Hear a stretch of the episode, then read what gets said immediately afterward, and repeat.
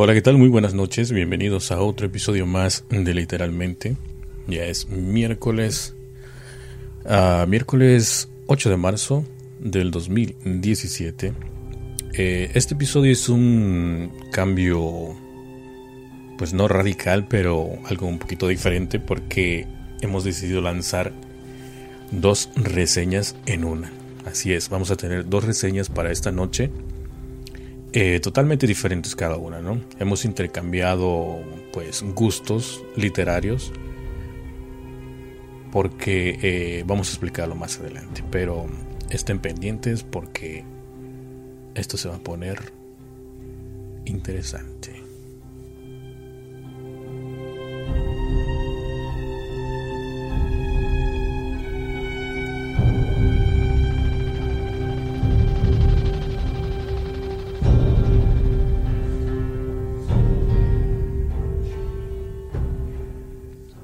Pero antes de dar inicio, vamos a presentar a quien me acompaña esta noche, como siempre, cada miércoles, ahí puntual. Bueno, pues no tanto, ¿no? Pero ahí hace su lucha por llegar a tiempo. Ana Lopsi, ¿qué tal? ¿Cómo estás? Hola, muy buenas noches a todos. Eh, muy bien, muchas gracias. ¿Y tú, Mix? ¿Qué pues tal estás en esta noche de miércoles? Pues excelente, fíjate, estoy, estoy bien. Me dormí, ¿qué serán? Como unos una media hora, creo fue suficiente para agarrar energía, para estar... Ay, claro que no, te dormiste desde las 4 de la tarde. No, no, no, no, no, no, no, no, no. No, no, no, no. Te lo juro, fueron como, como media hora. Este, espérame, es como estoy aquí con la consola, está bien. Bien, este, como estaba comentando, no sé si escuchaste, porque no sé qué estaba haciendo por ahí, pero estaba comentando que vamos a tener dos reseñas esta noche. Así es, miércoles de dos. Y no sé si habías notado, pero fueron cambios literarios diferentes. O sea, tú vas a dar reseña de los libros que a mí me gustan, biográficos, y yo voy a dar reseña de los libros policíacos, así de suspenso que a ti te gustan. Así es, sí, sí, sí. Hicimos cambio de, Ni sabías, ni lo habías pensado. la, la verdad. Lo sabía, lo sabía. Eh, ay, tú tampoco te acabas de dar cuenta cuando pusiste las etiquetas. Hashtag. Eh, no, te lo juro, te lo juro. Desde que me dijiste, oye, yo voy a hablar de este libro porque nos lo recomendaron. De hecho, nos lo recomendaron por ahí, ¿no? Fue este. ¿Quién fue la persona que, mencionó? Eh, mencionó vía Twitter Limbert, que se apareció como arroba retronauta42. Nos, eh, nos recetó el libro el del día de hoy. Bueno, Mm, lo mandó como recomendación, que si podíamos hablar de, él, si la habíamos, eh, pues ahí dado una leída, ¿no? Eh, me lancé a ver la sinopsis y me quedé. Dije, sí, sí me lo llevo. Ah, fíjate. Eh, pues no, fíjate que a mí nadie me recomendó el libro, solamente de los que tengo ahí en mi biblioteca, digital, eso sí, digital. Pues dije, em, voy a voy a leer este libro a ver qué tal, ¿no? no, no, no tanto de, mis gustos, porque yo no soy así de novelas policíacas o de suspenso thriller, sino a mí me gusta más lo que es este, pues, eh, históricos, biográficos y cosas así por el estilo, ¿no? Pero dije, vamos a darle una oportunidad, vamos a, este, a, a cambiar un poquito el estilo, porque yo sí, yo sí cambio de estilos, no como mm, nada. Bueno, ni escucho a Dani, así que no importa. No, sí, yo sí cambio de estilos, cambio, cambio de estilos y, leo un poquito, trato, estoy tratando de leer un poco de todo y, me va bien, me va bien. Pues eso está muy bien. Muy bien. Mira, dice, por aquí anda Memphis, dice, hola, güey, estoy solo, feliz día, Dean. Por cierto, sí, excelente, feliz día de la mujer. Ay, muchas gracias, chicos. Eh, Memphis, buenas noches, pásale a lo barrido. También eh, anda por ahí Gabriel que dice hola Ana y Mixtega. Saludos, saludos allá Gabriel hasta California. Saludos. Em, eh, pues fíjate que no solamente traemos esos cambios, también traemos cambios físicos tú y yo. que por fin nos llegó el momento de la, de la peluquería, ¿no? Sí, estoy triste porque mi colita así de, bueno, mi cabellera así tipo temerario se ha ido, se ha ido el día de ayer. Ya por fin pude cortarme la cabellera, así que pues ya ando normalito, ¿no? Fue como, ah, no, fue, fue antier, fue antier, fue antier, perdón, perdón. Fue el lunes, ¿no? Sí, el lunes, el lunes. El lunes tuvimos eh, cambio de, de look. ¿Qué día soy? ¿Miércoles? ¿Martes? Sí, fue lunes, fue lunes, exactamente, fue lunes. Que por fin me, me, me, animé porque la verdad es que sí, ya no aguantaba los colores. Aparte porque ya vamos a empezar lo que es la primavera y pues ahora sí entiendo a las mujeres, ¿no? Sí entiendo cuando dice, ay, es que anda calorada y que no sé qué. Pues sí, exactamente por eso. Ya sentía mucho calor en la cabellera, así que pues la he perdido, la he perdido, pero... La hemos perdido. No importa, ya, ya, ya, crecerá, ¿no? Oh, sí, Ani también, pues ya cambió de look, ya también se cortó la cabellera. Anda, mira, para, para que se la describa yo a, los que están escuchando, pues se rapó la parte izquierda, o sea, está totalmente rapada. Tipo, este, ¿cómo se llama este rockero que tiene un ojo así de un color? Este. Se me fue el nombre, ¿cómo se llama? Ayúdame por ahí. ¿Guapo? No, el rockero ese que tiene un ojo de un color. Ah. No sé, ¿quién será? Bueno, en fin, no me acuerdo, pero anda rapada de un lado y la greña le sale del otro lado derecho. Así que ese es el estilo que trae Annie actualmente. Todo chueco, ¿no? Eh, no, pero sí, Marilyn, Marilyn Manson. Oh my god, pero sí te acuerdas. No. Marilyn Manson, exactamente, así trae la greña. No, no. Sí, sí. Así anda, bien, bien, este, bien rockera. Pero en fin. Yo ando, feliz con mi cabellito corto, la verdad que sí, sí es eh, un cambio ya que se necesitaba y pues ya después de mucho tiempo dije ya, ya, es, hora, ¿no? No es que la verdad sí, la verdad sí se siente un nuevo gusto, ¿eh? Como que, o sea, yo ya, yo ya traía la greña como desde... ¿Qué fue? ¿El año pasado? En, ¿Como en septiembre? No. ¿Menos o más? ¿No recuerdas? Más tiempo, o sea, yo ya, ya, No, digas que llevé medio año en la, la griña, ¿eh? Porque no. Ay, fácil, si no es que más. ¿Será? Claro que sí, yo, yo, yo decía, este hombre ya parece náufrago, unas barbotas. No, tampoco, tampoco. Hay unos cabelleras, tu cabellera larga y, y, yo dije, no, pues si él no se anima, me animo yo, me lo voy a cortar. Y pues sí, fui cortándome bastante, bastante eh, parte de, mi, de mi cabello rojo, entonces digamos que pues ya quedó muy chiquito. Bueno, en fin, mira, em, vamos a saludar a Eddie que ya anda por aquí, que hay gente. Eddie. Gabriel menciona, dice hasta que se me hizo en vivo. Bueno, es que pues está un poquito más temprano, ¿no? Una hora antes que, el anterior. ¿Y eso que se nos hizo tarde por culpa de José? No, yo no. Bueno, sí, es que en realidad no tenía lista la, descripción y tenía lista la, la imagen del, episodio, así que sí. Acepto bueno, por culpa. de tu Mac, pero... Bueno, también, también. Va de la mano. Y también para... Em, por aquí vi aquí alguien más. O oh, así a Pistuchín. Pistuchín uno anda por aquí dice hola a todas las... Nuestras como todos, hola a todos, todos, todas las extrañaba como un estado. Hola a todos y a todas, los extraño, ¿cómo han estado? Eddie dice saludos a todos menos a Mixtegan. Sí, ese, ese vato no anda aquí. Saludos a Romo, que ya despertó, dice que por qué no le avisan. Bendito Dios, Romo, revisa tu, tu, tu celular.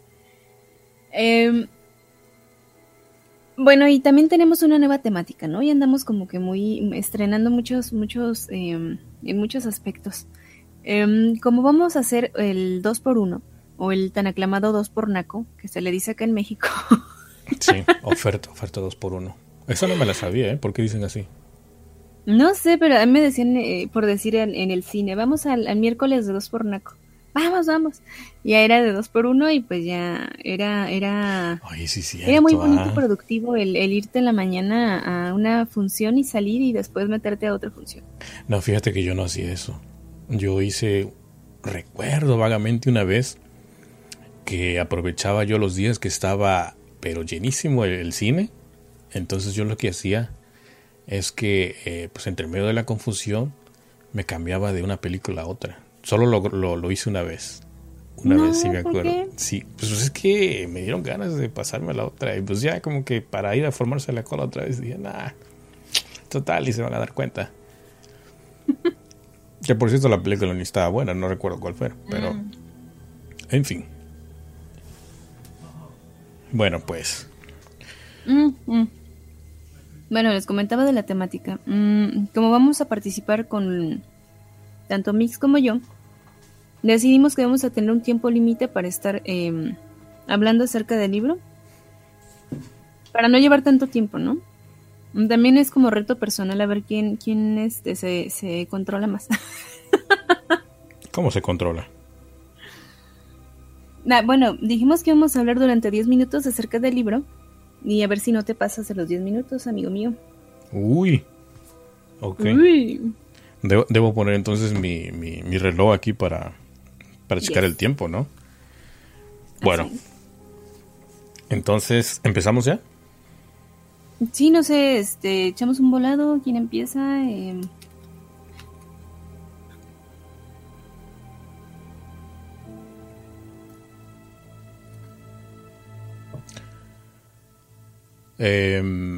empieza tú, por ser el Día de la Mujer.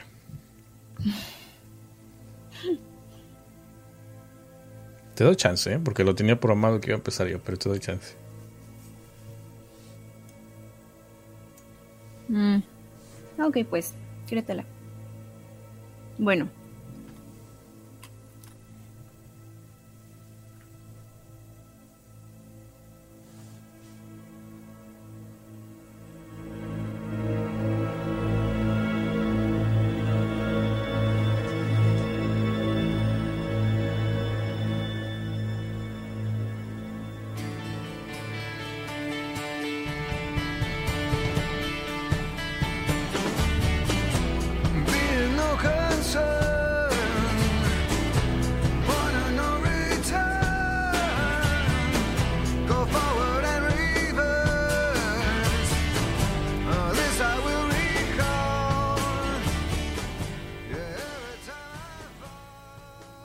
Bueno chicos, yo les traigo la reseña del libro titulado Hacia Rutas Salvajes. Este libro nos habla acerca de la vida de un joven que decide eh, de la nada salir y em, como abandonar todo, todo su, su confort, todo su, su entorno, su familia, su ciudad, su vida, dejar todo atrás y lanzarse a la aventura. Em, obviamente fue un caso real. Y nos habla el, autor de este libro. Es eh, un periodista que hace un, reportaje para una revista. Obviamente cuando se descubre eh, eh, ciertas cosas, ¿no? El autor se llama John Krakauer y nos habla acerca de este drama real que em, pues impactó a muchas personas, ¿no? Como que le, llegó a muchas personas a nivel personal. Mm, ¿Por qué? Digamos como que muchos se sintieron identificados, muchos no comprendían el porqué de las acciones de, este muchacho. De nombre Chris McCandless. Y eh, pues la historia va más o menos así. Chris McCandless eh, tenía 24 años. Él, em, digamos como que tenía eh, eh, algo de dinero en el banco. Acababa de terminar su, su carrera. Y em, pues estaba, estaba bien, estaba, te lleva una vida cómoda. Su mamá era muy, vaya, era como una mujer promedio, su papá era una persona muy importante para, para em, eh, vaya, que realizó como muchos inventos y cosas de esas. Estuvo trabajando para la NASA y e, era, era muy importante en su ámbito, ¿no? Mm, ambos, ambos padres venían de un entorno obrero. Les había costado llegar a donde estaban, en, me refiero a la escala eh, social y eh, instaban mucho a sus hijos a que, a que tuvieran un, un, título, a que no se quedaran sin estudiar, a que siguieran em, adelante con su carrera y lograran como obtener ese papelito para, para poder eh, lograr como un puesto mejor, un trabajo fijo, algo que les, les, mm, les diera como un trabajo, ¿no? Algo, un modo honesto de vida. Resulta que Chris siempre estuvo como, desde o sea, así lo describe el libro, toda su infancia fue muy, muy... Bueno, no, más bien su adolescencia. En la adolescencia se revela, tiene como una etapa de rebeldía. Y eh, obviamente eh, ya sabemos que en, la, en esa edad eh, se rebelan contra las figuras de autoridad que son los padres. Entonces, digamos que sus papás, como todos nuestros padres, cometen errores, sí. Ellos cometieron ciertos errores, y a ojos de Chris, em, pues la actitud o, varias como como varios comportamientos del papá no eran aceptables. Entonces empieza a guardar como secretamente mm, un resentimiento o un rencor hacia su padre. Cuando él consigue, o sea, digamos que Chris solamente obtiene su título por sus papás como para callarlos, ¿no? Así como para decirles aquí, ya está su papel, ya lo tienen, ya, conformes.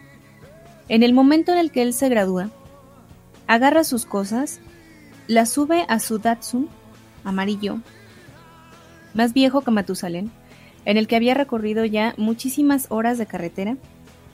Lo había llevado y traído a muchísimos lugares porque a él le gustaba ir de vacaciones a, como a, pueblear, digámosle así. O sea, él agarraba una ruta desconocida y se, iba con su Datsun y regresaba faltando poquitos días para, entrar de vacaciones, ¿no?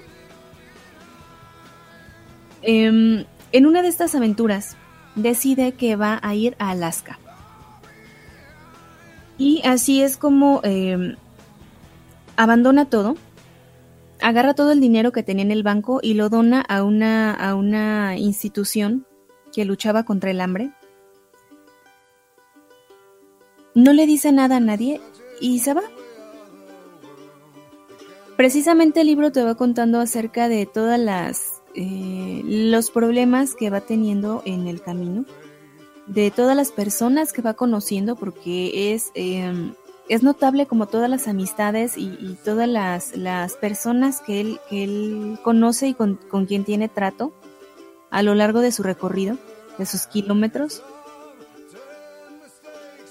Y eh, vaya, no se detiene, eh, pasa desde tener eh, trabajos de medio tiempo, pasa de haber perdido, o sea, él abandona todo, incluso sus, sus papeles de identidad y todo, o sea, no tenía nada va como vagabundo, como autoestopista, porque más adelante pierde su carro.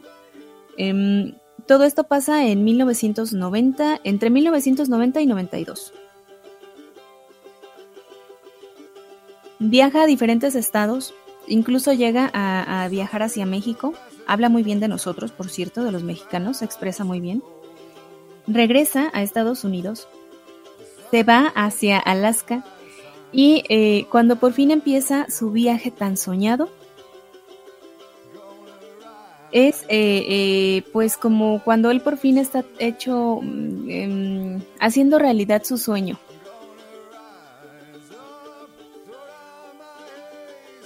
Cargaba muchos libros, era un lector muy entusiasta. le encantaba leer a Jack London, el libro de la llamada de la selva y Colmillo Blanco eran para él lo máximo así como a Dickens, a Wells, a Thoreau, a Tolstoy, a muchos personajes, ¿no? Tenía una ideología muy, muy marcada, como de abandonar todo, de, de hagan de cuenta tipo San Francisco de Asís, tipo así de abandónalo todo y vete a, vete al peregrinaje, ¿no? Vete a, a, ver qué, qué encuentras, qué aventura te encuentras en el camino. Pues él encuentra su aventura precisamente en Alaska, donde hasta el momento a él le va bien, no se abastece como debería, no lleva un arma em, propia para esos lugares, no lleva ropa adecuada, no lleva ni siquiera un mapa. Lo único que carga son eh, algunos cuantos kilos de arroz, mm, pocas pertenencias, ropa vieja, zapatos que le quedan grandes. No va nada equipado. Como pueda llega un autobús abandonado, en el que pasa cierto tiempo, como guarida, y em, vaya, en este autobús, un día, él tiene que salir y pues deja una nota, ¿no? SOS, necesito ayuda. Estoy herido, débil y moribundo. ¿Esto no es una broma? En pocas palabras, él no quería morir. Deja fijada la nota a la, a la entrada del autobús. Pide que si alguien está leyendo esa nota en el preciso momento, o sea, en el que no esté, que lo esperen porque no quiere morir, él quiere seguir vivo. Desgraciadamente, nadie le puede prestar ayuda. Oye, perdona que te interrumpa. Eh, ¿Estás spoileando el libro? No. Ok. Ya, no dije nada, no dije nada. Y antes de que José me interrumpiera, eh, no, no es spoiler, porque de hecho eh, la historia comienza así. Chris McCandless muere a la edad de 24 años de inanición en este autobús abandonado, en ruinas, con esa nota pegada en la puerta, esperando que alguien lo ayude. Esta nota la firma él con su nombre, con su nombre verdadero, con Chris McCandless, cosa que había abandonado dos años atrás cuando salió de su casa. Él eh, tomó un, em, como un sobrenombre eh, o un em, otro nombre, adopta otro nombre. Se hace llamar. ¿Mande? Alexander. Exactamente, se, hace llamar Alexander Supertramp.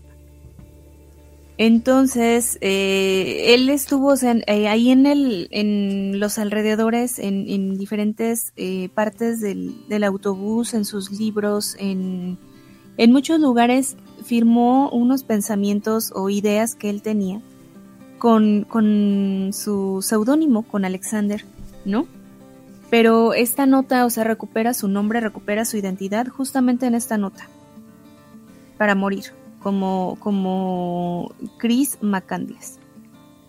Eh, lo que le comentaba a José era, lo curioso que se me hacía, que, o bueno, lo, lo, irónico hasta cierto punto, que, que haya donado todo su dinero a una, a una institución para, para combatir el hambre y que finalmente él haya perecido de, pues de, de inanición. Cuando esa es una de las muertes más feas, más, em, más dolorosas que se pueda uno imaginar.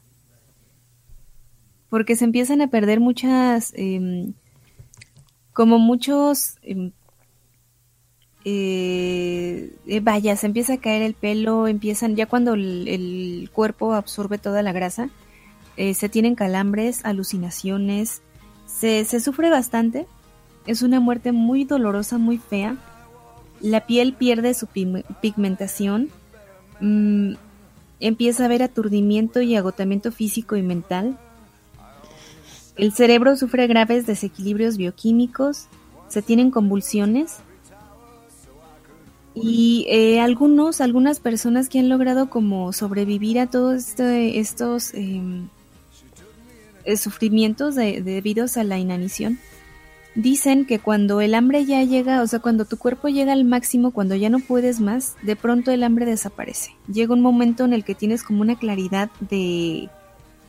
Mm, una, una calma, una sensación de calma y como como que tuvieras eh, una especie de clarividencia, por decirlo así. Mm, esta es la historia en pocas palabras. No es spoiler. Ya me pasé de, mi tiempo dos minutos, pero no es spoiler. No, no, de hecho no, solo estaba este, bromeando. Porque en sí, en sí, pues el libro ya, o sea, es lógico, ¿no? Es lógico, que, es lógico que él muere y todo eso, ¿no? Pero en sí, o sea, el chiste de leer el libro es saber eh, lo que pasó él, ¿no? Toda la aventura y todo esto, ¿no? Ay, ¿cómo lógico que muere? Yo te dije que moría, que así empezaba el libro y después tú me dijiste... ¿Eh? Yo lo sé, yo lo sé, ya, ya lo sabía. No, claro que no. Después me dijiste, ay, ¿a poco si se muere? ¿No lo salvan? ¿En serio? ¿Y nadie lo salvó? No. Y fue muy curioso que, que, bueno, el caso fue muy polémico. Bueno, eh, síguele mientras me tomo mis chochitos. Ok, abuelito. El caso fue muy polémico porque con este reportaje que se hizo para la revista Outside, resulta que llegaron miles de, cartas, algunas de ellas mm, como en favor, bueno, no a favor, sino como, como em, apoyando, apoyando a, a Chris McCandless en su travesía, en su aventura, em, bendiciendo a la familia, cosas de esas, ¿no? En apoyo a la familia. Por otro lado, cientos de cartas llovieron en críticas hacia esta persona. Eh, lo trataron de suicida, lo trataron de, de eh, desequilibrado mental, lo trataron de muchísimo, de muchísimo tipo de, como si hubiera tenido algún trastorno, ¿no? Mm, eh, es muy importante la, la como conocer su historia. Yo cuando empecé a leerlo o cuando leí la sinopsis, eh, no sabía de qué trataba, no, no había tenido yo una, una idea, de, me había dado una idea muy en general, ¿no? Mi primer pensamiento fue que, que había cometido una tontería, que, o sea, irse a, a, Alaska nada más así, sin ninguna preparación, sin ningún... Mm, no sé, sin ninguna sin protección. manual de supervivencia o algo así, ¿no? Exacto, o sea, el simple hecho de no llevar un mapa. Porque sus pensamientos o sus ideas eran eso, que él quería descubrir las cosas. O sea, sí, estoy consciente de eso, pero está en juego tu vida. O sea, no puedes, no puedes como que ser tan tan iluso de creer que, solamente porque siempre te ha ido bien en, otras cosas, esta vez lo vas a lograr. Chris McCandless fue un muchacho que, hacía las cosas bien, cualquier, hacía cualquier cosa bien, o sea, siempre tuvo notas sobresalientes, siempre fue bueno en deportes, en cualquier deporte, fue bueno en música, fue bueno en muchísimas cosas, pero nunca sobresalió en ninguna de ellas porque no seguía adelante, se quedaba, se quedaba como estancado. Entonces sí tenía unas ideas muy, muy, era fanático hasta cierto punto, de esas personas con las que no puedes em, como tocar ciertos temas porque no hay como, como hables con ellos, ¿no? Que, defienden unas ideas y, y de ahí no los sacas. Entonces este, este libro trata acerca de su vida, de cómo, de cómo Chris o Alexander viajan y cómo va viviendo esas aventuras de las gentes que va conociendo, de las, de las, eh, de que tuvo aventuras, tuvo aventuras, de que vivió la, de que vivió y disfrutó de la forma que él quería, sí lo hizo.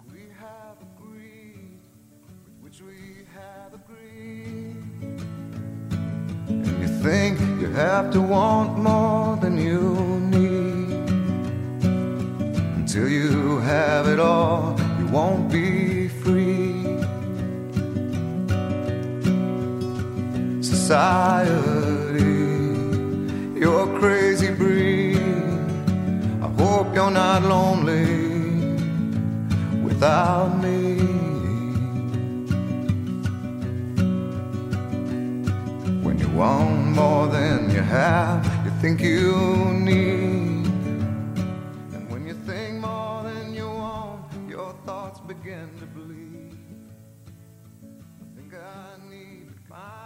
Y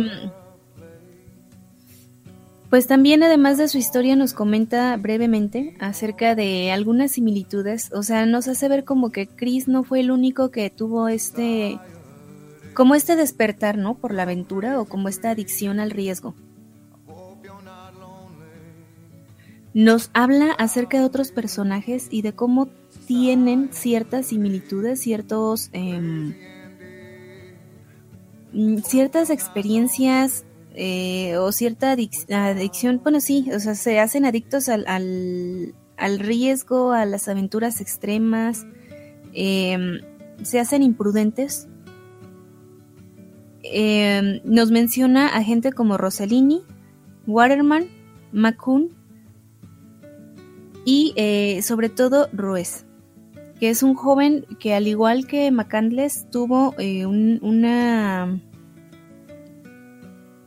una idea de irse al desierto, de estar ahí cierto tiempo, de irse a la aventura y todo esto, y anduvo de un lado a otro, y de pronto de la nada, ¡zas!, desaparece de la faz de la tierra.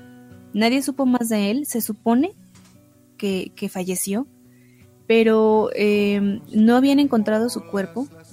Em, vaya que este grupo de personas deciden arriesgarlo todo por, por sus ideales de aventura, sus sus ganas de vivir en, riesgo continuo, con no encajar, mm, digamos, no que sean asociales, digamos que sí son, o sea, sí conviven en sociedad, pero después de determinado tiempo se hartan y, deciden como, como alejarse, como alejarse y, y tener como un tiempo a solas.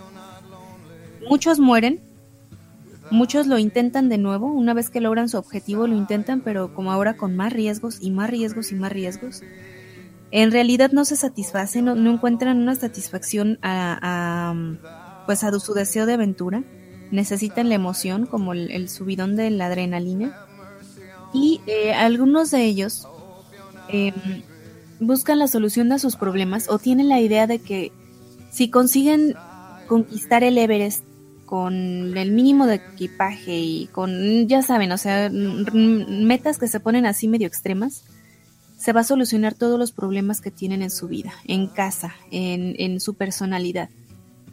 Y pues tristemente cuando lo logran se dan cuenta de que no es así, de que la aventura es, es solamente como, como un placebo, ¿no? Que tiene su cuerpo, su mente, pero que en realidad no soluciona el, el problema de verdad.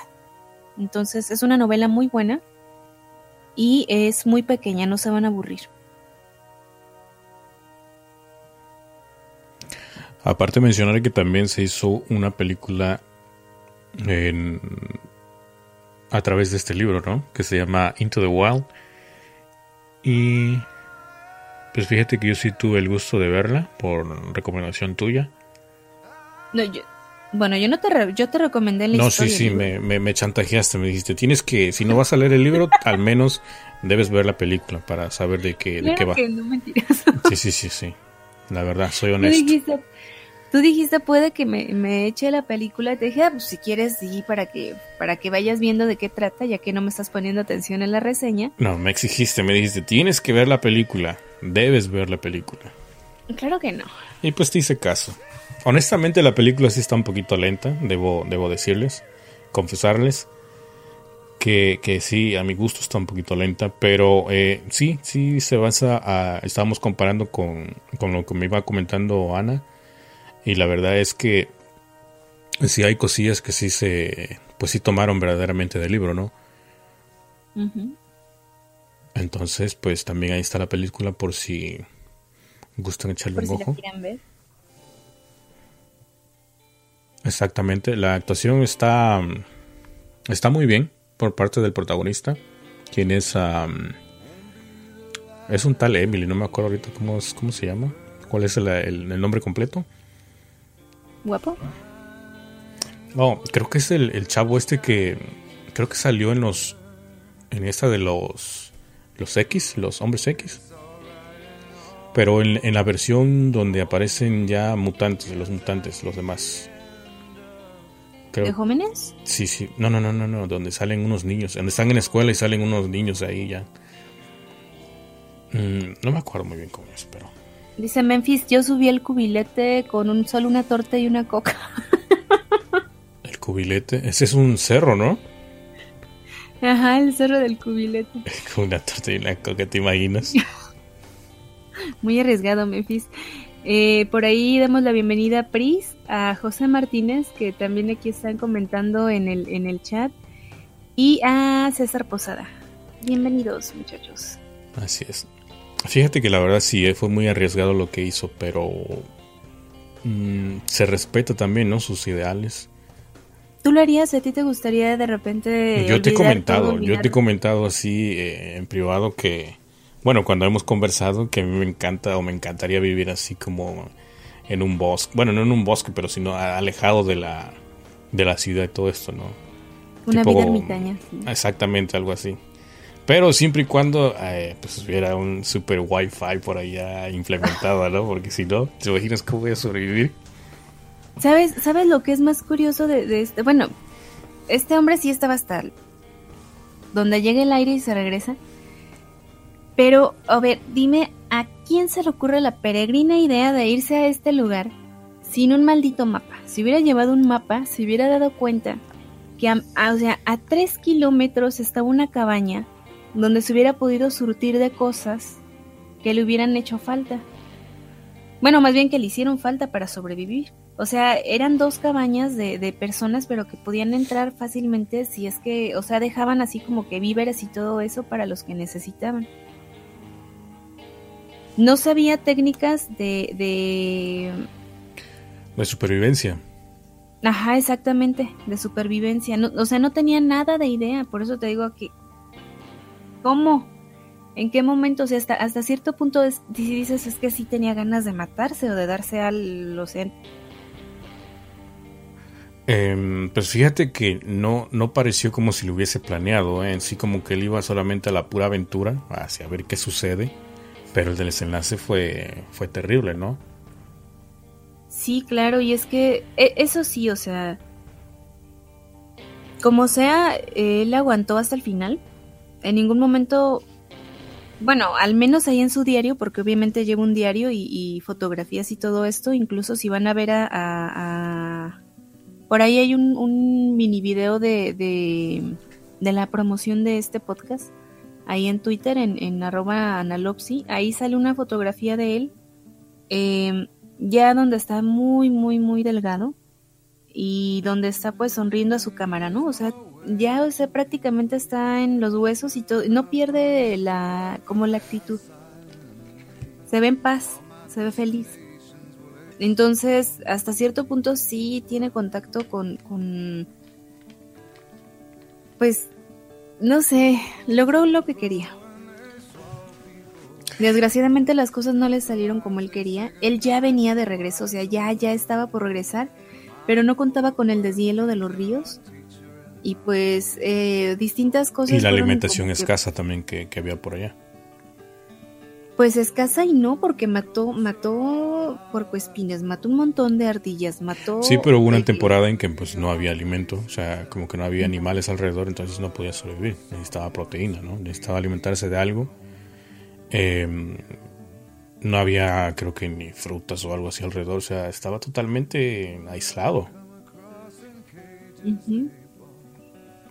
Bueno, aislado y no, bueno, aislado sí, porque no, no sabía, no sabía que, como comentas tú, Es que no sabía, o sea, a, 50 kilómetros de donde estaba ese autobús abandonado, que por cierto era un autobús para precisamente para los cazadores que necesitaban refugio, a, a 50 kilómetros estaba una carretera. Fíjate. O sea, él, logra eh, alejarse 25 kilómetros de ahí, del, del, del autobús, pero decide regresar porque ya como que sus fuerzas ya van a menos, o sea, por eso te digo, lo importante que hubiera sido abastecerse.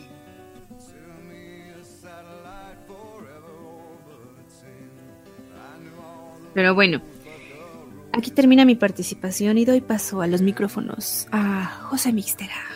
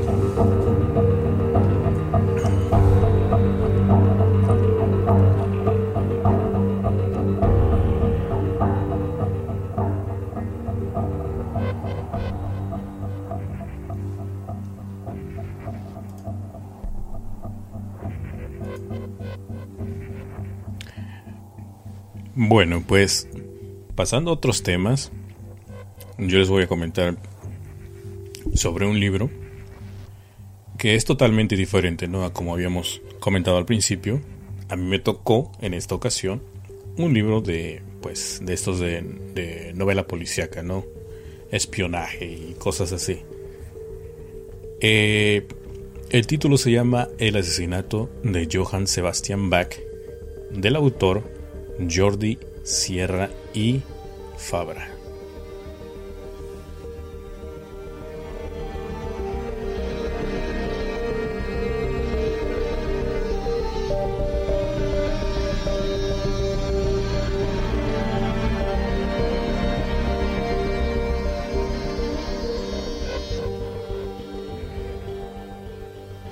Pues este libro se basa principalmente en tratar de resolver un asesinato. Un asesinato que se realiza de una forma pues bastante extraña y también bastante violenta. Los personajes principales es un periodista llamado Daniel Ross. Es periodista y también escritor. Pues resulta que él en su departamento bueno, más bien en el edificio donde él vive, ocurre un asesinato. El asesinato es nada más y nada menos que de su vecina Laura Torres. Una mujer bastante bella, muy muy bella, la cual pues él sentía cierta atracción, pero que nunca mantuvo comunicación con ella. Simplemente de vez en cuando se la topaba quizás en el elevador o algunos favores que le pedía, pero nada, nada más cercano, ¿no? Simplemente así, a simple vista. Pues esta chica, como mencioné, fue asesinada brutalmente. Y pues el buen Daniel Ross descubre el cadáver. Totalmente pues destripado de la vecina.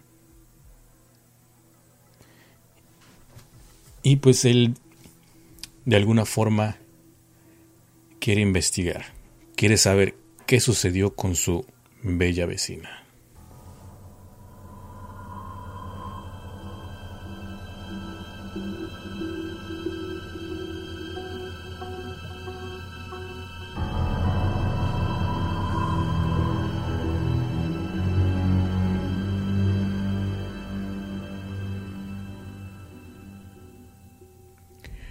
como es lo habitual, él debió haber hablado a la policía, mas no lo hizo. ¿Por qué? Porque eh, Daniel Ross es un hombre, digamos, que le gusta su profesión, le gusta investigar y además es testarudo. Así es. Él quiere llegar al grano, quiere saber qué realmente sucedió con su vecina, por qué fue asesinada de esa forma y quién lo hizo principalmente. Además, en este libro van a descubrir algunos secretos de esta mujer, Laura Torres, algunas conexiones que tiene ahí secretas y otros personajes bastante importantes que aparecen en escena.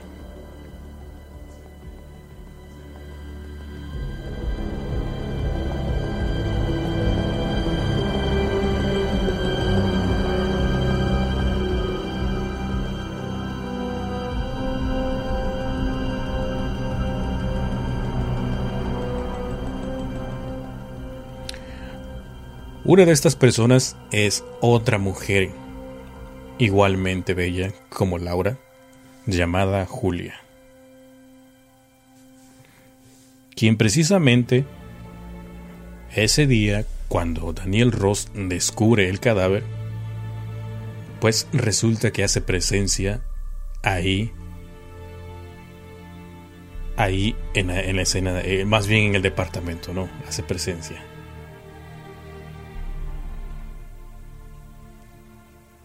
Daniel Ross se sorprende porque él está metido ahí en la escena del crimen.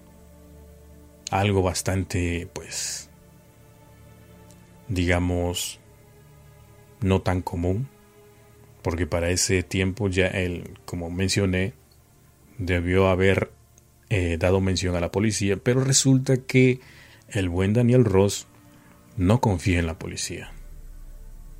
Entonces, por tal motivo, él prefiere hacer su propia investigación.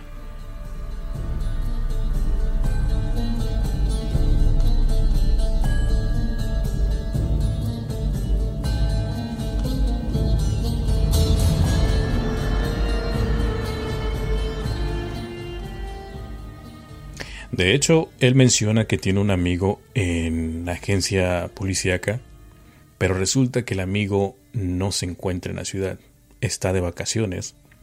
Entonces, ese es otro punto por el cual él prefiere mantener la investigación y no dar aviso a las autoridades. Tiempo.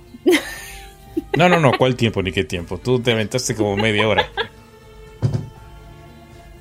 Claro que no.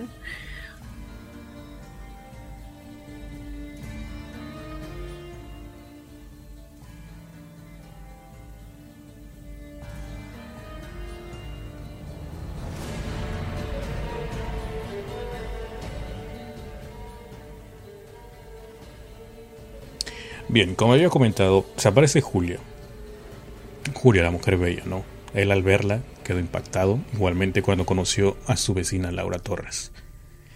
Él empieza a cuestionarla, decirle que quién era, pero en sí el que salió cuestionado fue él. Porque la chica eh, pues dio una información que era eh, pues parienta de, de Laura Torres. Y entonces a Daniel Ross no le quedó otra más que pues tratar de convencerla, ¿no? Tratar de, de darle otra dirección al asunto. Porque él, desde ahí, desde ese, desde ese, em, pues desde, desde esa vez, pues él quería empezar la investigación, partiendo con ella, con la propia Julia. Julia le da algunos detalles a Daniel Ross los cuales él toma para iniciar su investigación. Él hace algunas visitas a los padres de Laura Torres, los empieza a cuestionar, empieza poco a poco a sacar información, información que de alguna forma pues eh, le servía y otra que iba desechando. Pero descubre que Julia le había mentido. Julia no tenía ningún parentesco o no era familia de Laura Torres. Desde ahí él empieza a tener sospechas ahora hacia Julia, las cuales él, cuando va recolectando la información y todo esto, eh, pues de alguna forma intenta hacer conexión con Julia otra vez, pero Julia había desaparecido.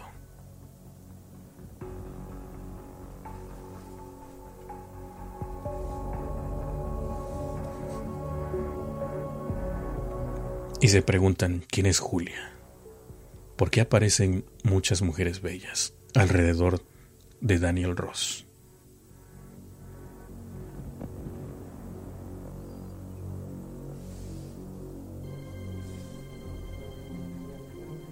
Oh, pero ahí no acaba todo.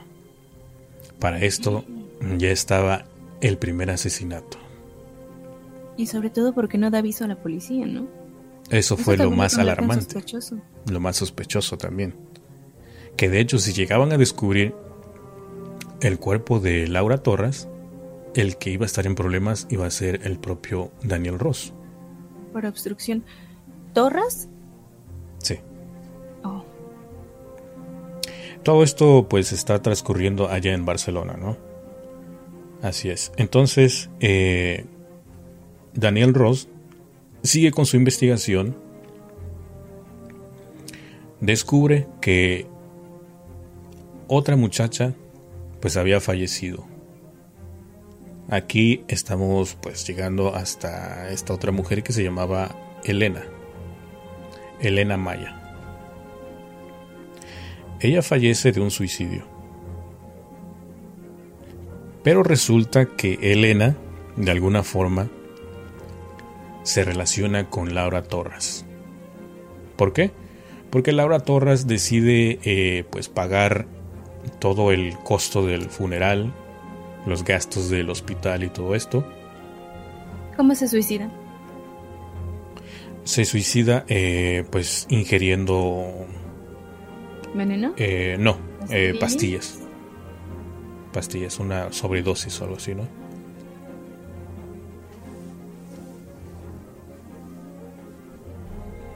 Entonces al buen Daniel Ross, como buen investigador, se le hace sospechoso porque aparece el nombre de Julia Torres.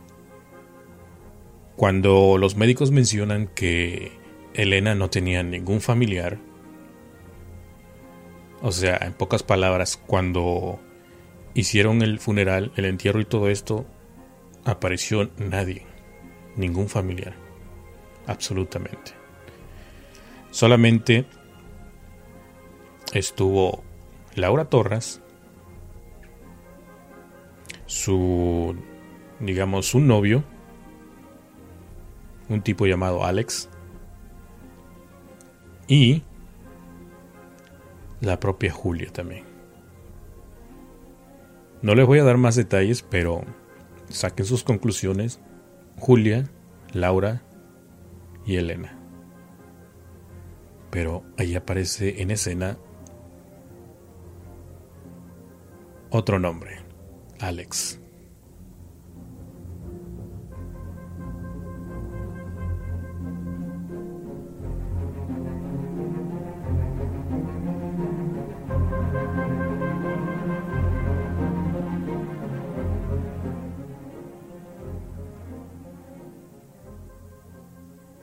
Daniel Ross, con tal de seguir la investigación, inventa pues algunas mentirillas por ahí con tal de, de seguir entrevistando a más gente, les promete que pues van a salir en primera plana cuando pues publique su, su noticia, ¿no? Porque ese es su, esa es su mentirilla, ¿no? Él dice que está haciendo una investigación para el periódico donde trabaja. En otras ocasiones él menciona que pues es un investigador privado y cositas así que va, que va diciendo, ¿no? Él cuestiona también a los eh, a la gente de mantenimiento si vieron a alguien ah, si vio a alguien extraño entrar al, al, al, edificio, pero resulta que el edificio pues tiene dos entradas, ¿no? Tiene dos escaleras, digamos una en la parte pues enfrente y otra en la parte de atrás, ¿no? Entonces eh, menciona ahí el de mantenimiento que pues que pudo haber sido una persona que pues es del otro lado y no sé, ¿no? X cosa. Pero resulta que la noche del asesinato Curiosamente, eh, este tipo no, no laboró, ¿no? Entonces él lo cuestiona y le dice que, pues, ¿quién fue el que estuvo laborando esa noche? Pues nadie. No hubo absolutamente nadie.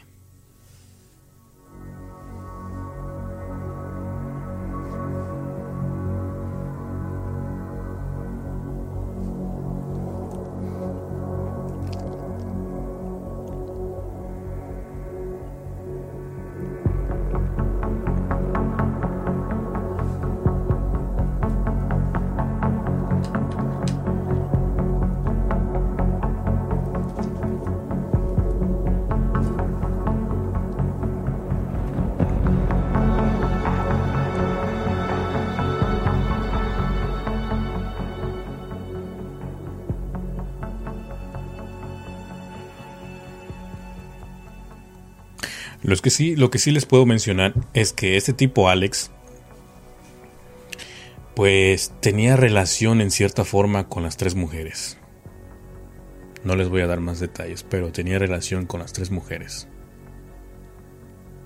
Eh, prácticamente cuando Daniel Ross entrevistó a los padres de Laura, ellos le dijeron que pues ella era una chica que en sí le gustaba el dinero, ¿no? Le gustaba vivir bien entonces, pues ella fue descubierta por un fotógrafo donde le insinuó que pues ella podía ser una gran modelo, triunfar en las grandes pasarelas, hasta poder ser actriz, ¿no? Eh, desde luego, Laura siendo tan joven pues cayó en la jugada. Se fue a la ciudad de Barcelona a iniciar su carrera de, modelaje y todo esto. Pero lo que los padres ignoraban es que pues no era precisamente lo que Laura estaba haciendo, ¿no? Ella desde luego se hizo cargo de sus padres en una ocasión en que el papá pues necesitaba una cirugía y todo esto. Ella pues pagó todos los gastos, ¿no? Y así cositas que le regalaba a los papás, o sea que pues sí fue una, una buena hija, ¿no? Cuando pues pudo ayudarles. Pero la verdad era diferente. No, no sabían qué era lo que hacía realmente Laura.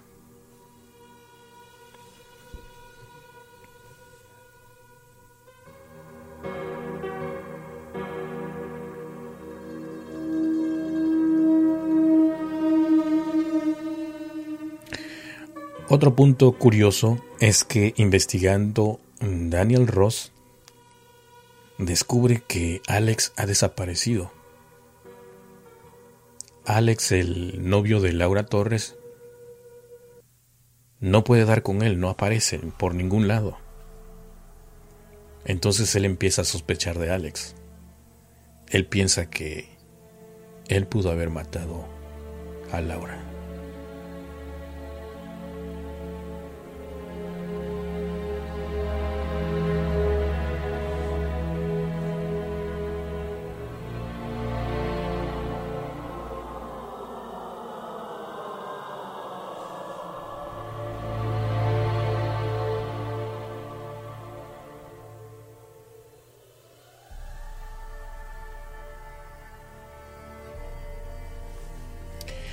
Bueno, para que no estén sufriendo les voy a comentar un poquito más. Resulta que Laura, pues Laura no trabajaba ni para ninguna agencia de modelaje, ni mucho menos actriz. Resulta que Laura era una, ¿cómo digamos? Como eh, una chica de compañía. Una chica de compañía, pero de estas de, agencias, ¿no? De agencias donde tú hablas y te envían a, quien, quien tú gustes, ¿no? Bueno, entonces resulta que Laura, Elena y Julia trabajaban para la misma agencia. Laura tuvo muchos enredos con diferentes hombres, tuvo amoríos, de hecho conoció a un hombre mayor que ella, mucho mayor, pero resulta que el hombre estaba casado, ¿no? Eh, el hombre aquel se entusiasmó mucho con, Laura, pero resulta que Laura le confesó que pues ella estaba enamorada de otro hombre, ¿no? Le rompió su corazoncito a este otro tipo. Y pues bueno, de alguna forma aquel tipo no se quedó de brazos cruzados. Intentó saber quién, ¿De quién estaba enamorado Laura? De una persona mayor pero no de este Era, era, un hombre, era un hombre importante, no un hombre de negocios, de, de, poder y todo esto, ¿no? Él, de hecho, él pagó el departamento donde estaba viviendo Laura, ¿no? Entonces, como estaba comentando, él investigó quién era su rival, ¿no? Su rival de amor, y pues dio con que era Alex. Lo enfrentó una vez, intentó comprar a Alex, o sea, intentó decirle, te voy a dar dinero, pero aléjate de de Laura, ¿no? No resultó. En cambio, lo que obtuvo fue un, pues, una buena madrina, ¿no? Al pobre señor este. Y pues lo que optó fue por alejarse, ¿no? Alejarse de Laura. Pero de alguna forma él quería seguir teniendo contacto, ¿no? Él esperaba que Laura regresara.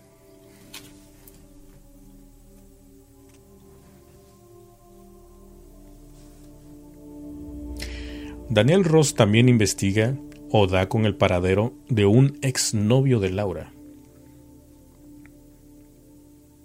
Este exnovio pues fue su primer amor antes de, haber salido de allá de su pueblo. pues resulta que este exnovio eh, no permitía o no le gustaba la idea de que Laura se fuese a otra ciudad y mucho menos de ser modelo, ¿no? Él quería que, que ella permaneciera ahí a su lado y casarse, y vivir ahí juntos y pues tener una familia, ¿no? Lo clásico. Se separan, ella se va a la ciudad, él queda muy, muy, muy dolido, demasiado que de hecho pues él en ocasiones eh, le llamaba por teléfono a Laura, estando Laura ya en Barcelona, le llamaba por teléfono. ¿Embarazada? No, no, no, no, no, no está embarazada en nada. Solamente le llamaba, ¿no? Le llamaba por teléfono, pero no ah. para, pero no para decirle eh, te amo o algo así, ¿no? Sino más bien para reprocharle el que se había ido, ¿no? Para reprocharle y decirle que pues ojalá y le, le vaya mal cosas así, ¿no? Estaba medio, medio tocado aquel tipo. Entonces ahí sale otra sospecha para Daniel Ross. Este tipo. De hecho le costó mucho tiempo dar con su paradero. ándale, así como dice Romo. Entonces, no, no, no, pero es que Laura sí estaba. Laura estaba ahí, este, era, era la, la víctima. No es de que no estaba.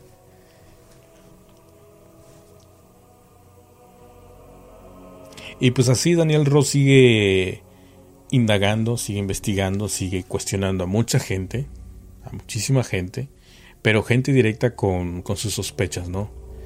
Eh, aún no, no, podía dar, eh, no podía este, llamar a la policía y decirle lo del accidente. De hecho, él pues pasó Todavía no llamaban a la policía, ¿no? No, no, o sea, con decirte que ya el cuerpo ya se estaba descomponiendo, ya había moscas y todo mm. esto, él regresaba de vez en cuando al departamento, ¿no? Porque resulta que cuando él se fue a investigar a los padres de Laura,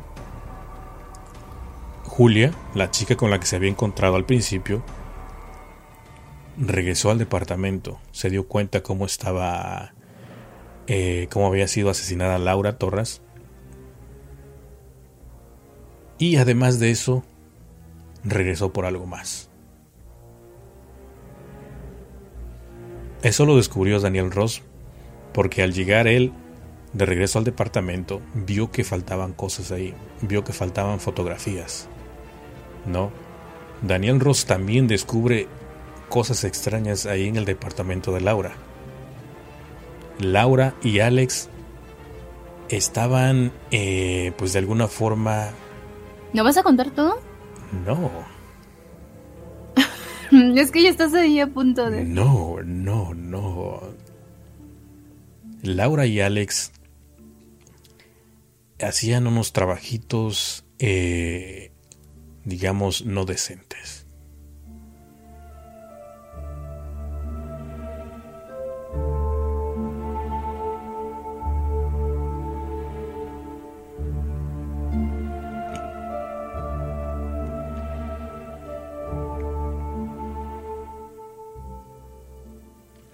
De hecho, Daniel Ross también llegó a cuestionar al, al señor este a quien me compró el departamento, a Laura.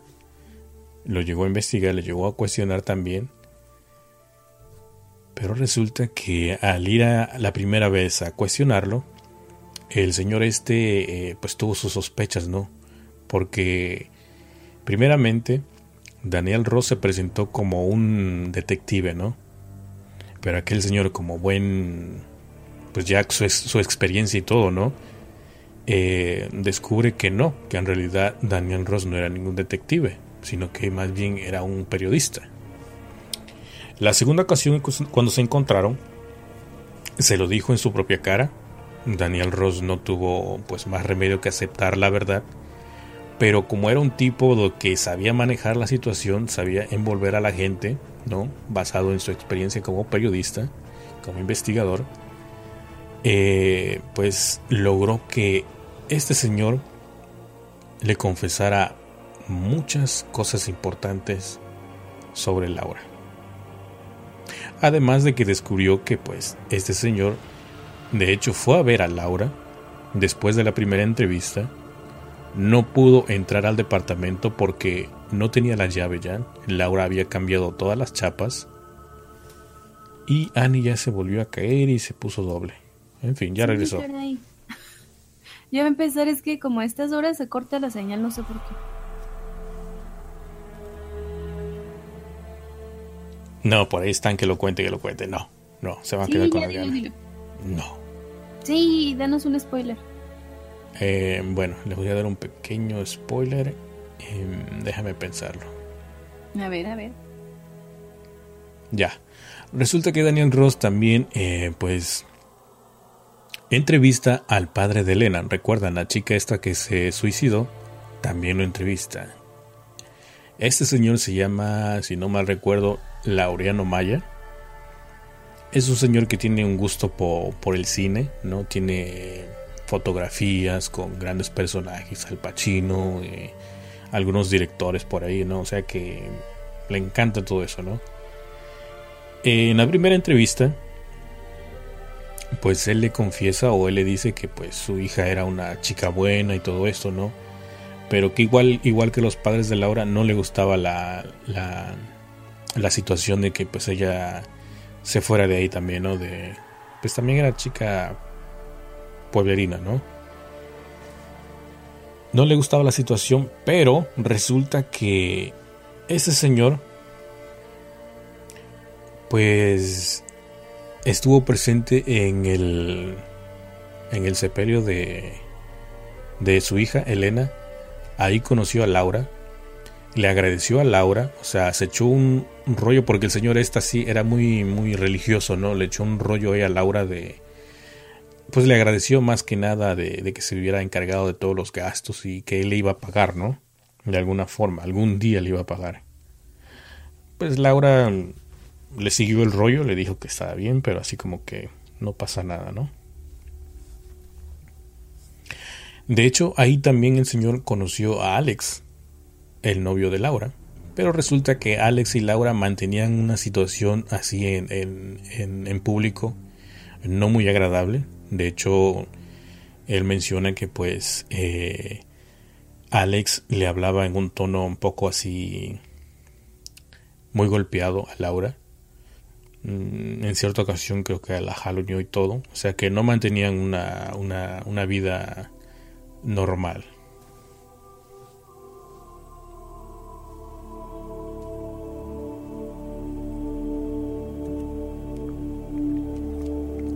Para contarles un poquito más de Alex, él era un chico igual de modelaje, moreno, grandote, fuertote. Y pues las chicas caían redonditas con él, ¿no? Era el clásico dandy. De hecho, él en una ocasión cuando estuvo fuera mm, grabando, porque también era actor, grabando, eh, fue cuando Laura pues decidió así, como ella sabía cómo era su novio, Alex, de, de pues recoger cualquier chica, eh, pues ella también quiso intentar hacer lo mismo, ¿no? Y por eso fue que conoció a este señor mayor, tuvo una relación no muy duradera con él, pues que terminó en, pues en lo que fue, ¿no? Se separaron.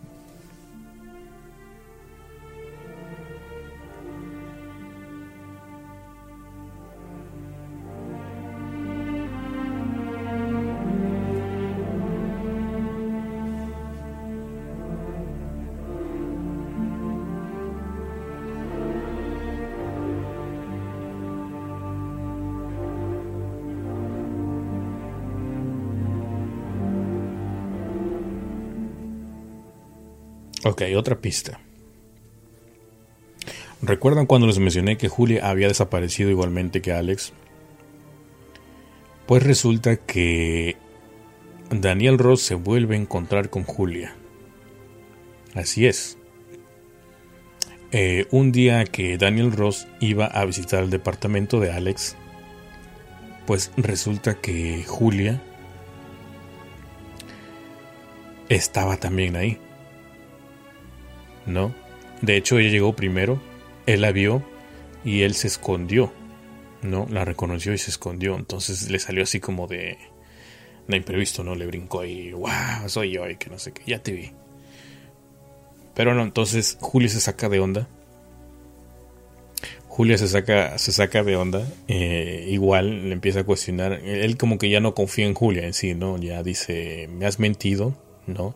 ¿Qué haces aquí en el departamento de Alex? Eh, la empieza a cuestionar, le empieza a hacer miles de preguntas, ¿no? Aquella saca las uñas y pues se defiende como puede. Le dice que pues eh, le inventa un rollo ahí, ¿no? Igual él la empieza a cuestionar sobre Alex, le empieza a preguntar quién es él, a qué se dedica.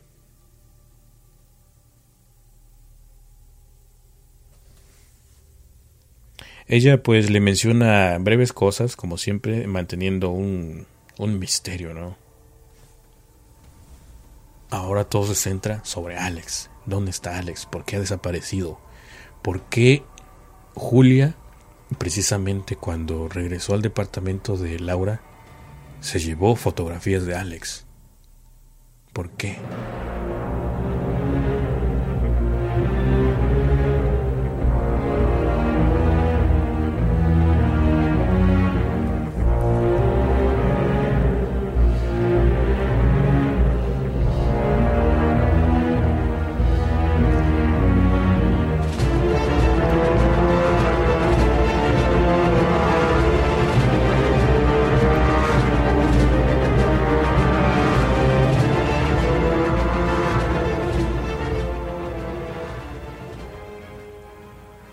Bueno, y para no hacerla tanta de emoción, les voy a describir cómo encontró Daniel Ross a Julia. ¿Tanto? ¿Cómo fue asesinada? ¿Cómo fue asesinada? Pues resulta que fue asesinada de una forma cruel. Em, para decirles, fue cortada en forma de cruz desde la parte de los genitales hasta eh, pues la parte, pues su cabeza, ¿no? En forma de cruz, abierta como quien dice, ¿no? En la parte de, de su genital le introdujeron una botella de vino. En su boca le pusieron un vibrador para que se den una idea.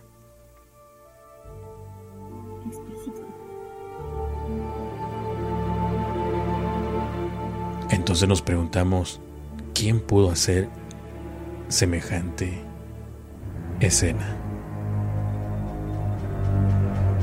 ¿Fue Alex? ¿Fue la propia Julia? ¿O fue su exnovio? ¿Fue su otro novio, el señor mayor? ¿O quién fue? ¿O fue la propia Elena y después decidió suicidarse?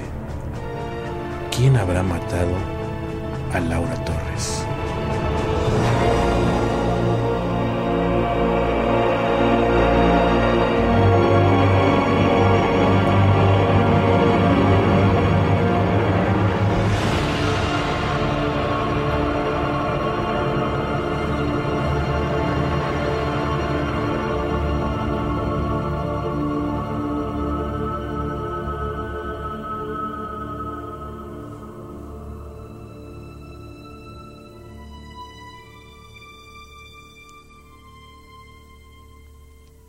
Y bueno, como no respetamos los 10 minutos que dijo Annie, eh, pues bueno, hasta aquí.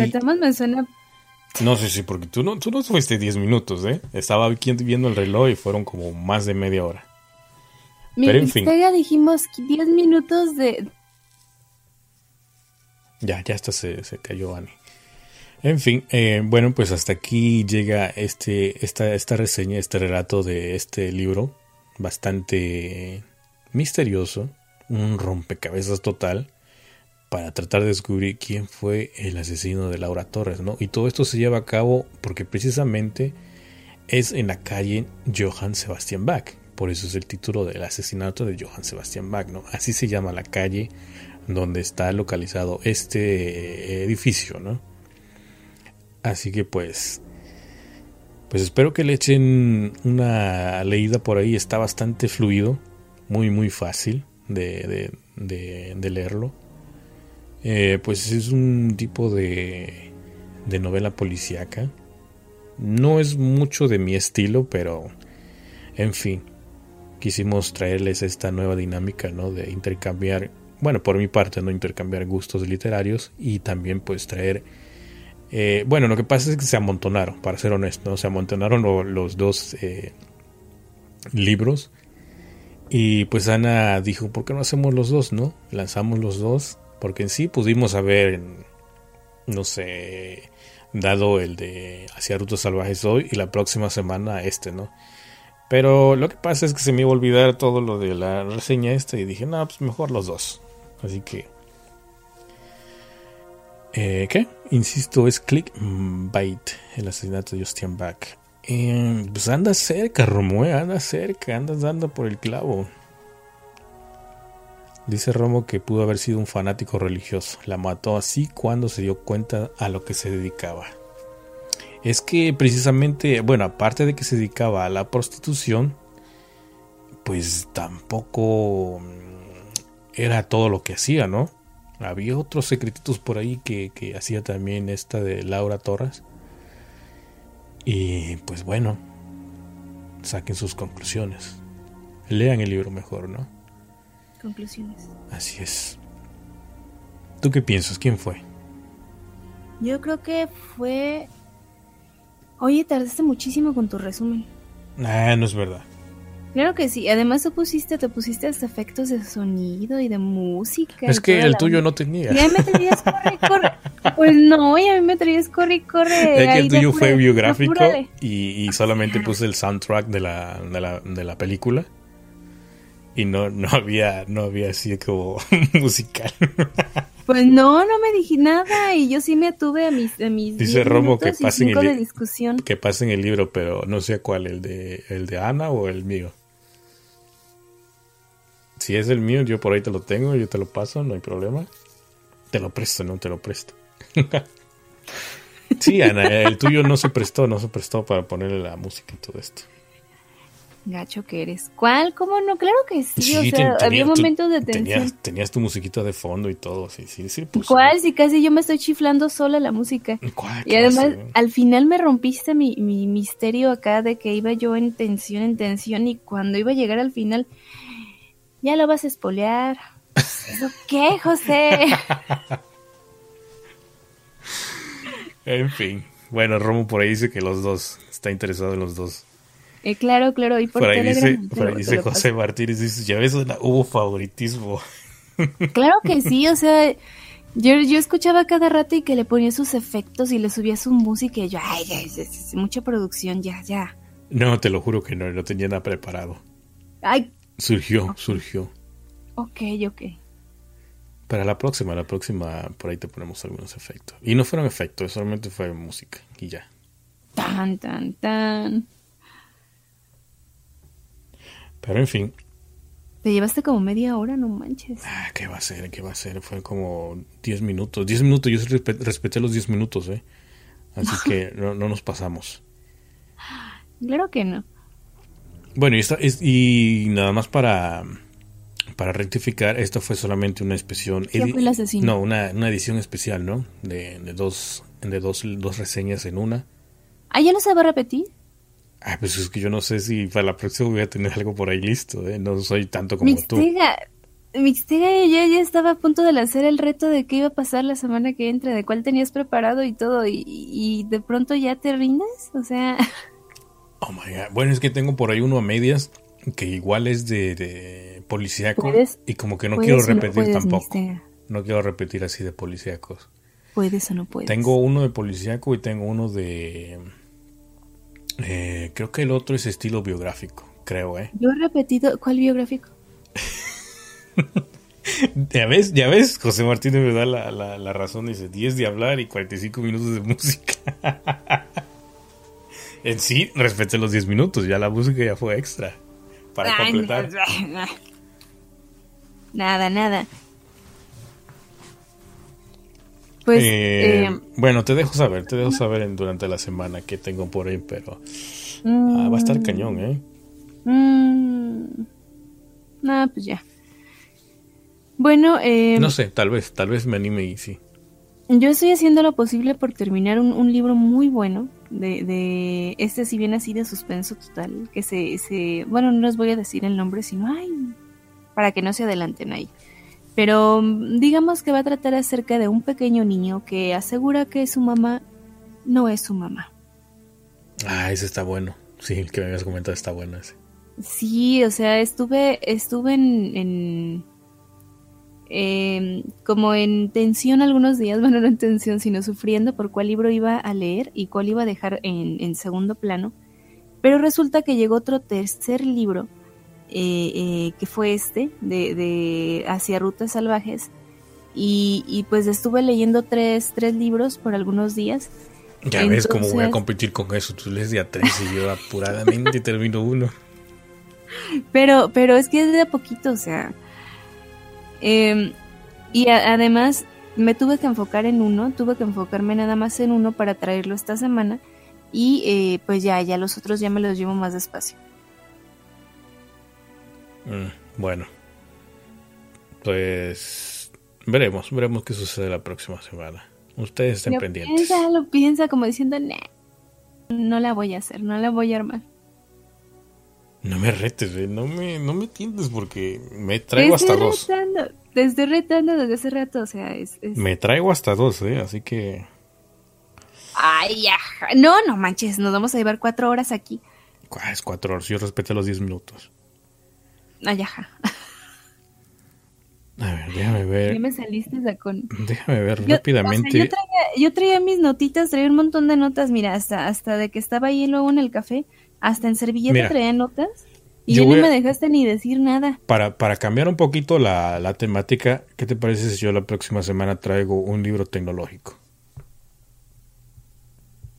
Bueno, no está tecnológico, es biográfico, pero es relacionado con la tecnología. Jobs. Ah. No, no, no, no, ese, no, no digas, no lo he acabado. Este, no. No, no, no, no. Parecido pero diferente. Así que... La morcita, ¿cómo se llama la morcita? No, no te voy a decir, tú no dijiste el título del tuyo, no te voy a decir. Así que... No, él no tiene biografía. ¿No? ¿Por qué no? No, no, no, no, no, no. Entonces acepto tu reto. La próxima semana, dos en uno. Yo traigo uno de de temática tecnológica y tú traes uno de, de suspenso. Sale, ¿vale? Ya estás. Y, este, pero la próxima inicias tú. Y ahora sí con tiempos. Tramposo. Ok. Ah, tú también no respetaste. Yo nada más te veía. José, yo me pasé, ah. hice 15 minutos, yo creo, 15 minutos. Ah, está, no fueron 10 minutos entonces. Dijiste que 10 y te pasaste.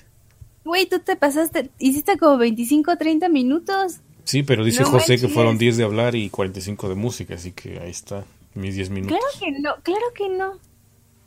Ahorita les digo quién fue el... Yo gané, yo gané.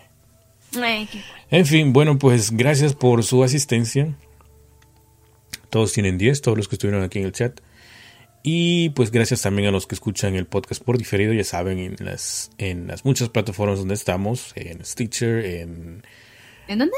Player FM, en Google Play, en iTunes, desde luego, aquí en Speaker y también en iBox, por ahí creo que andamos. Eh, ¿Dónde más? ¿Dónde más? Ayúdame. Mm, creo que son todos. ¿no? que estamos en la primera. Eh, sí. Pues sí. Bueno, ¿eh? si no, ya lo dije, pero por ahí búsquenos. Eh, también en la página de mentesliterales.com, ahí están todos los episodios. Terminando este, automáticamente se sube el, el episodio. Ahora sí habla rapidito, rapidito. Ya nos damos, ya nos damos, ya nos damos. no, pues tú me estás diciendo hasta 10 minutos también que me despide de 5 minutos, no sé qué. Con permiso gallinita, con permiso gallinita. Ahora sí, eh, Como dije, mentesliterales.com, todos los episodios ahí. Nos pueden seguir en Twitter, hacernos recomendación, haciendo haciendo, hacernos sugerencias, sugerencias de, de, de próximos, de próximas lecturas. No te pongas nervioso. De próximas lecturas, ya sea en el Twitter oficial de Literalmente, el cual es arroba mentes literales, o en los personajes que son arroba En los personales. ¿Cómo? En los personales. Dijiste personajes. Personales. Dijiste personajes. No, dije personales. Dijiste personajes. En fin, en los personajes, en los personales. ya viste, ya, me enredaste, tú me estás enredando, yo no dije, no dije personajes. En arroba analopsy, arroba mixtega 360 o también en la página oficial de literalmente podcast en Facebook. También ahí pueden... Eh, o también pueden escribirnos a... ¿Cómo se llama? Mentesliterales arroba eh, gmail.com. ¿No? Creo que ese sí es el correo, ¿verdad? Que hay muchísimos correos, hay muchísimos correos que envían que no nos damos abastos a leerlos, así que... Es que ese no es, José, por eso no llegan, se llama literalmente podcast, algo así. Ah, fíjate, fíjate, con razón. bueno, se llama literalmente... ¿Literalmente nada más? Sí, ¿no? Literalmente pod. Ese no se los decimos, ese se los confirmamos la semana que entra, porque ahorita sepa dónde estará en la dirección. Lo que es que con, cuando se nos perdió la contraseña en iVoox y con la dirección del correo electrónico somos un desastre. Ah, bueno. Bueno, confirmamos luego entonces. Pero pues eso literalmente, En mentesliterales.com ahí nos encuentran. Ahí está la información. Ok. Perfecto. Bueno, nos pasamos a retirar. Muchas gracias, que pasen buenas noches, buenos días por otros lados y muchas gracias por la compañía. El resto de semana, que ya se acerca el fin de semana, así que pues échenle ganas, que ya falta poquito. Nos vemos en la próxima. Esto fue el podcast de literalmente. Hasta la próxima. Besitos.